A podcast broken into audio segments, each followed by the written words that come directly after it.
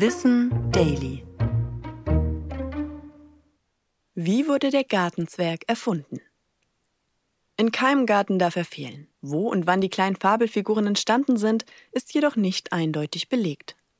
Der frühestmögliche Ursprung reicht bis in die Antike zurück.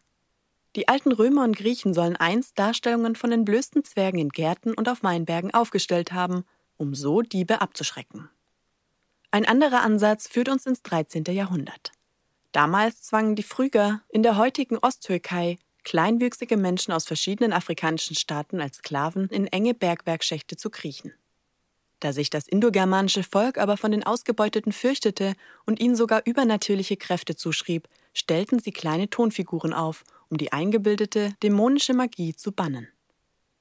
Die Figuren trugen phrygische Mützen, die als Vorbild für die spätere Zipfelmütze gedient haben soll. Im 17. Jahrhundert kamen die ersten Gartenzwerge schließlich auch vereinzelt in Deutschland auf.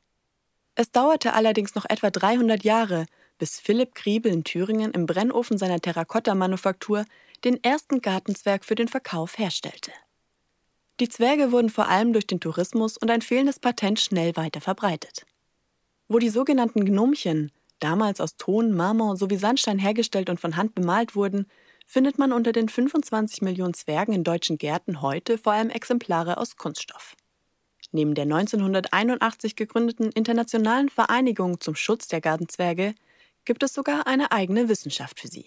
Die Nanologie unterscheidet dabei zwischen gewöhnlichen, arbeitenden, freizeithabenden sowie skandalösen Zwergen. Ich bin Anna Germeck und das war Wissen Daily, produziert von Schönlein Media.